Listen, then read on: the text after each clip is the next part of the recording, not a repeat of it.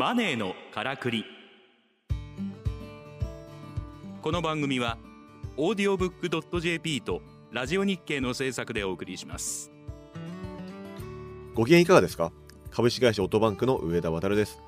この番組は投資や移住副業リスキリング起業などさまざまな方法で自分らしくお金に困らない生き方を実践している人にインタビューします。話題のビジネスや働き方を取り上げてお金の流れ仕組みを分かりやすく解説します。さて今回のゲストは国内で初めてプロスポーツチームを上場させた琉球アスティーダスポーツクラブ株式会社代表取締役会長の早川修作さんです。よろしくお願いします。はい、よろしくお願いいたします。早川修作さんは琉球アスティーダスポーツクラブ株式会社代表取締役会長。沖縄から卓球のプロリーグである T リーグに参戦する琉球アスティーダやトライアスロンチームや飲食店を経営されています。そして2021年3月プロスポーツチームとして日本初となる琉球アスティーダの上場を導きました。さらに同年4月女子チームに参入し子会社の九州アスティーダ株式会社を設立し取締役に就任。同年8月子会社のアスティーダマーケティング株式会社 AMG 株式会社取締役に就任。また明治大学 MBA ビジネススクール講師及び国立大学法人琉球大学学園教授に就任するなど業種業界を超えた幅広い分野で活躍されていらっしゃいます。さて早川さん。プロスポーツチームからの事業展開というテーマでですね今回お話を伺っていきたいと思うんですけれども、はい。あの琉球アスティーダさんってそのねどういったあはい。の収益構造とかになってるんですか、はい、あの我々はこうチケットやファンクラブスポンサー様に頼らない B2C、B2B のマーケティング会社として成長しようということを決めました。例えばあサガン鳥栖さんがこのお胸のスポンサー様がいなくなった瞬間にこう10億の赤字とかですね、はいえ非常にこう不安定な経営に私はなると思ってます。えそういった意味でスポーツかける〇〇といった事業でうん例えば、えーまあ、飲食店でもそうです、はい。えスポーツバルういわばあライブビューイングだとかパブリックビューイングができるようなお店だとか、でそうなると我々コロナ前になると大体月間で3万人ほどお客様がご来店を賜ってました、でそうなってくるとそこからあいわばツイッターインスタ LINE アット。さまざ、まなところでこう情報をいただけてはい。そこに対してさまざまなあ応援をしていただける企業様の PR マーケティングをしていく、んそういったこう座組をたくさん作ってます。うん。その一環で例えばこの頃こうよくメディアの皆様方にあのおっしゃっていただけるのがそのアスティーダトークンというですねブロックチェーンを活用した Web3 の技術を活用して、今までスポーツの応援の形っていうのが短期であり消費だったんですね。うんうんうん。例えばファンクラブに入りましたそこで1年でこうファンクラブ終了みたいなですね、でもこれってあの例えば大学の後輩であの長友選手というですねあのサッカーの選手が、で大学時代にこうそこまで活躍はなされてませんでした、うん。でもその時に長友選手が長友トークンというのを仮に出していたとします、うん。でそこでずっと長友選手が活躍するのを例えば応援していた皆さんが例えば今の長友選手の価値で言うとですね何千倍になってるわけですよね。つまりスポーツの応援の形って単に短期であり消費っていう概念から、うんいわば長期であり資産性があるものに僕は移行されるべきだってことを思ってます。つまり琉球アスリートはまだまだ小さい会社です。しかしながら琉球アスリートを最初から応援していただいていた皆様方が3年5年10年経って琉球アスリートが成長していくと、うんそこで経済的なメリットを与えるような仕組みができないかってことを考えていったんです。なるほどそれが NFT でもそうでございます。うんうん例えば今活躍がそこまでしてない選手のいわば NFT であっても、うん。将来的にそれをこうですねこう所有されていることによってその選手がどんどん活躍していくとその価値が上がってうん。いく可能性がある。うそういったいわばスポーツの応援のあり方前回の申し上げたスポーツのお金の循環のあり方をガバナンスを生かして情報開示をして初めての上場会社になる。それと同じようにスポーツに新しいお金の循環モデルを作るためにスポーツ×〇〇といった事業をですね、うん。今こうですね。あの展開をしていってる形になってます。はい。なるほどですね、はい。いや特にそのなんかトークンとか NFT っていうはい。とかなりこう最新、はい。最先端っていうか、はい。ね、そういったイメージあるんですけれども、はい。そのトークンのところをもうちょっと詳しく教えていただきたいなと思うんですが、はい。具体的にはそのはい。例えば僕は張本選手のトークン持ってるとするじゃないですか、はい。そうするとそれがどういうふうにこうなんかはい。変わっていくんですか、はい、まずですねあのトークンホルダー様あがさまざまな企画に参加ができる状態になります。例えば我々これからベッティングだとかそういったあ時代はこうますますその方向に僕は行ってると思っておりまして、うんうんうん。ですから我々トークンホルダーの皆様が例えば卓球ってダブルシングルシングルシングルで試合があるんですけど、うん。あと選手も十何名いるので誰がベンチ入りするのか、うんうんうん。誰がダブルス出るのか、うんうん。2番シングル誰が出るのか、うんうんうん。あと勝敗予想とかがそこでこうあのグループでできるようになってるんですね。うんそうなるとこう試合に対してこう見るモチベーションが変わってくる。うん。当たった方は50トークンを山分けとかしたりですね。あと T シャツの企画とかもですね。また A パターン B パターン C パターンがあってトークンホルダーの投票企画とかはい。ですね、でまたあの今あのファンディングをこうおファイナルからですねスタートしてこうですね今やってるんですけど、うん。例えばある一定のトークンをお持ちの方であれば福原愛ちゃんとおのやっぱ座談会に参加できるとかですね、はいはいはい。例えばチームの YouTube に出れるとかですね。さまざまなこうファンの皆様方をこう巻き込んでいく企画。うん。例えば当事者意識を持っていただいてそのチームの価値が上がっていくと、うん。自分の資産の価値も上がっていく、その連動していくっていうような企画をですねうん。さまざまこうそのファンのコミュニティトークンホルダーコミュニティの皆様方と共にチームの価値を上げていこうっていうですね。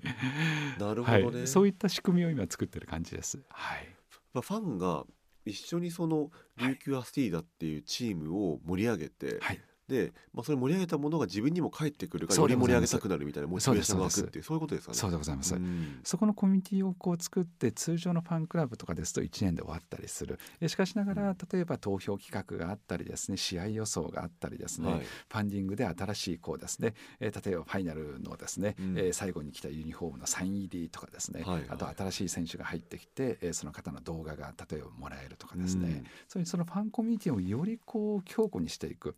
強固にして周りにお声掛けをいただいてトークンコミュニティが増えていくと必然的にそのコミュニティの価値が上がっていく、うん。トークン価値が上がっていく、うんそういったものを一緒に作ろうというですね ような。ああなるほどですね。そういったあの仕組みを今作ってます。はい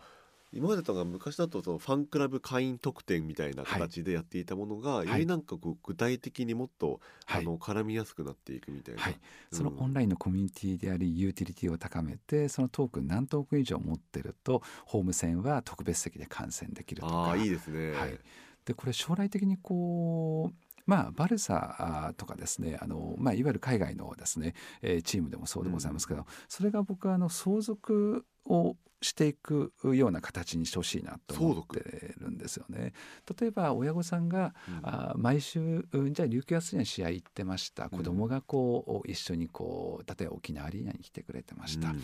えばその席があってその席を利用できるトークンがあるとするならば、はい、代々こうですね、えーそのチームを応援していく、うんあそういったあなるほど。こう、はい、毎週の楽しみがあってで毎週スポーツの楽しみがあり、その琉球アスティーダを応援する。うん。でそれがこう代々こう受け継がれていく、うんあの そういったこういわばあコミュニティであってほしいなと。あそうなってくると価値がまた上がっていくしと、確かにはい。代々阪神ファンみたいな人いますもんね。あそうなんですそうなんです。そういうことですよね。そうでございますそうでございます。代々琉球アスティで応援しておりますっていう人そうですそうです。あそれ、はい。なんかハッピーですねそれそうなんです。それがこういわば家族の絆をこう深めたり、世代をまたいでチームを応援していく、うん。そうなるとコミュニティがまた広がっていく、うんでそういったものをこう増やしていきたいと思ってます。ああいいですね、なんか地域になんかねスポーツが根付く感じですよね。おっしゃる通りです。ね、やはりこう生活の中にスポーツがある、うん。そこで感情が動く、うんそうなるとストレス解消になっていく。また、うんあ親子の関係もまた家族の絆もまた地域の絆も。うん。でそういったものをこう今の Web3 というこの最新の技術を使ってどれだけこうですね広げていけるのか、うんそれを今チャレンジをしている感じです。はい。なるほどですねいやなんかすごいなんかトークンっていうのはなんかあんまり聞いたことなかったんですけども、はい。なんかすごい可能性を感じましたね今聞いてて、あのまだ2200名ぐらいのコミュニティなんですけども、でもお本当にこう徐々に徐々に増えていって、うん。まあ、あの実際こううん最初のスタートが1トークン4円価値ぐらいからスタートしてですね、はい。最高で110円価値ぐらいまでめちゃめちゃ値上がってますね。あの25倍ほどになって、うん。今が落ち着いて16円とか15円とかなんのかな、でも当初から持たれてる方を考えると大体こう3倍から4倍ぐらいの価値になってるんです。ですからこうそれを僕300円価値まで上げれるようなさまざまなこう施策をこれからしていきたいなってことを考えてまして、は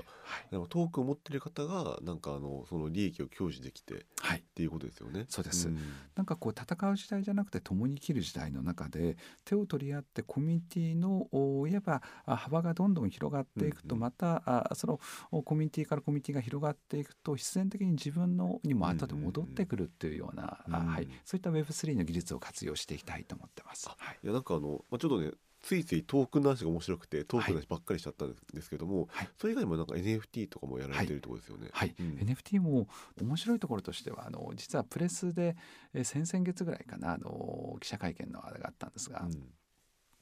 僕生まれがあの秋田県なんですね。はい、で秋田犬保存会というですねものが、はい、あのまあ、ロシアでももろもろでもそうですけどたくさん秋田犬ってこうなんか世界中にこう広がってます。うんうん、なんと琉球アスティだとあのいわば秋田犬がコラボをしてですね今度は NFT があのもう出るんですけど。NFT をコラボで 全然イメージがわからないな。秋田犬がですねあの卓球のラケットを持っていたりですね、はい、うん、突然こう秋田犬があのいわばシュノーケリングの格好をしてるものとかですね、うんですね、つまりこれってあのさまざま今ってあの企業のブランドと企業のブランドが連携してコラボ商品を作ると同じように、うん、Web3 の中でも NFT がこおそらくコラボ、はい、例えばあの上田さんのところとオートバンク×アスティーダの NFT を出すとします。うんうんうん、でそうなったらその NFT を持ってる限り例えばずっとこう例えば5年10年と親オートバンクを自由にこうですね、うん、えー、聞くことができるって、はい、つまりこれってさまざまなコラボレーションで NFT を出すことによって、って単にその絵とか写真とかではなくて、うん、そこにユーティリティをあのこうですね、えー、付け加える、うん、先ほどの秋田犬の NFT であれば秋田のホーム線とか我々のホーム線全部無料で来れるよみたいなユーティリティをつけるんですよね。あとトークあの NFT、えー、の限定の席とかですね、うん、えつまり単にこうですからこうすごいあの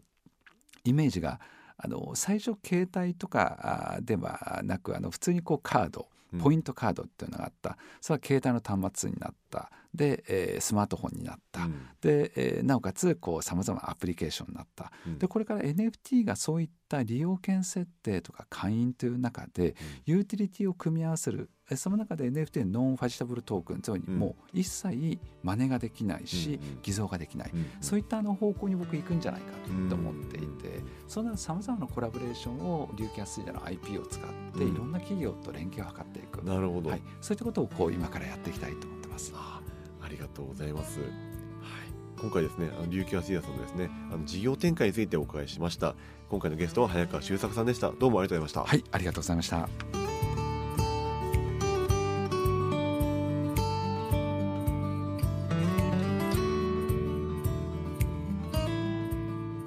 マネーのからくり。オーディオブックドット .jp とラジオ日経の制作でお送りしました。番組はポッドキャストによるアーカイブ配信を行っております。詳しくはラジオ日経のサイトをご覧ください。ラジオ日経マネーのからくりで検索するとトップに表示されます。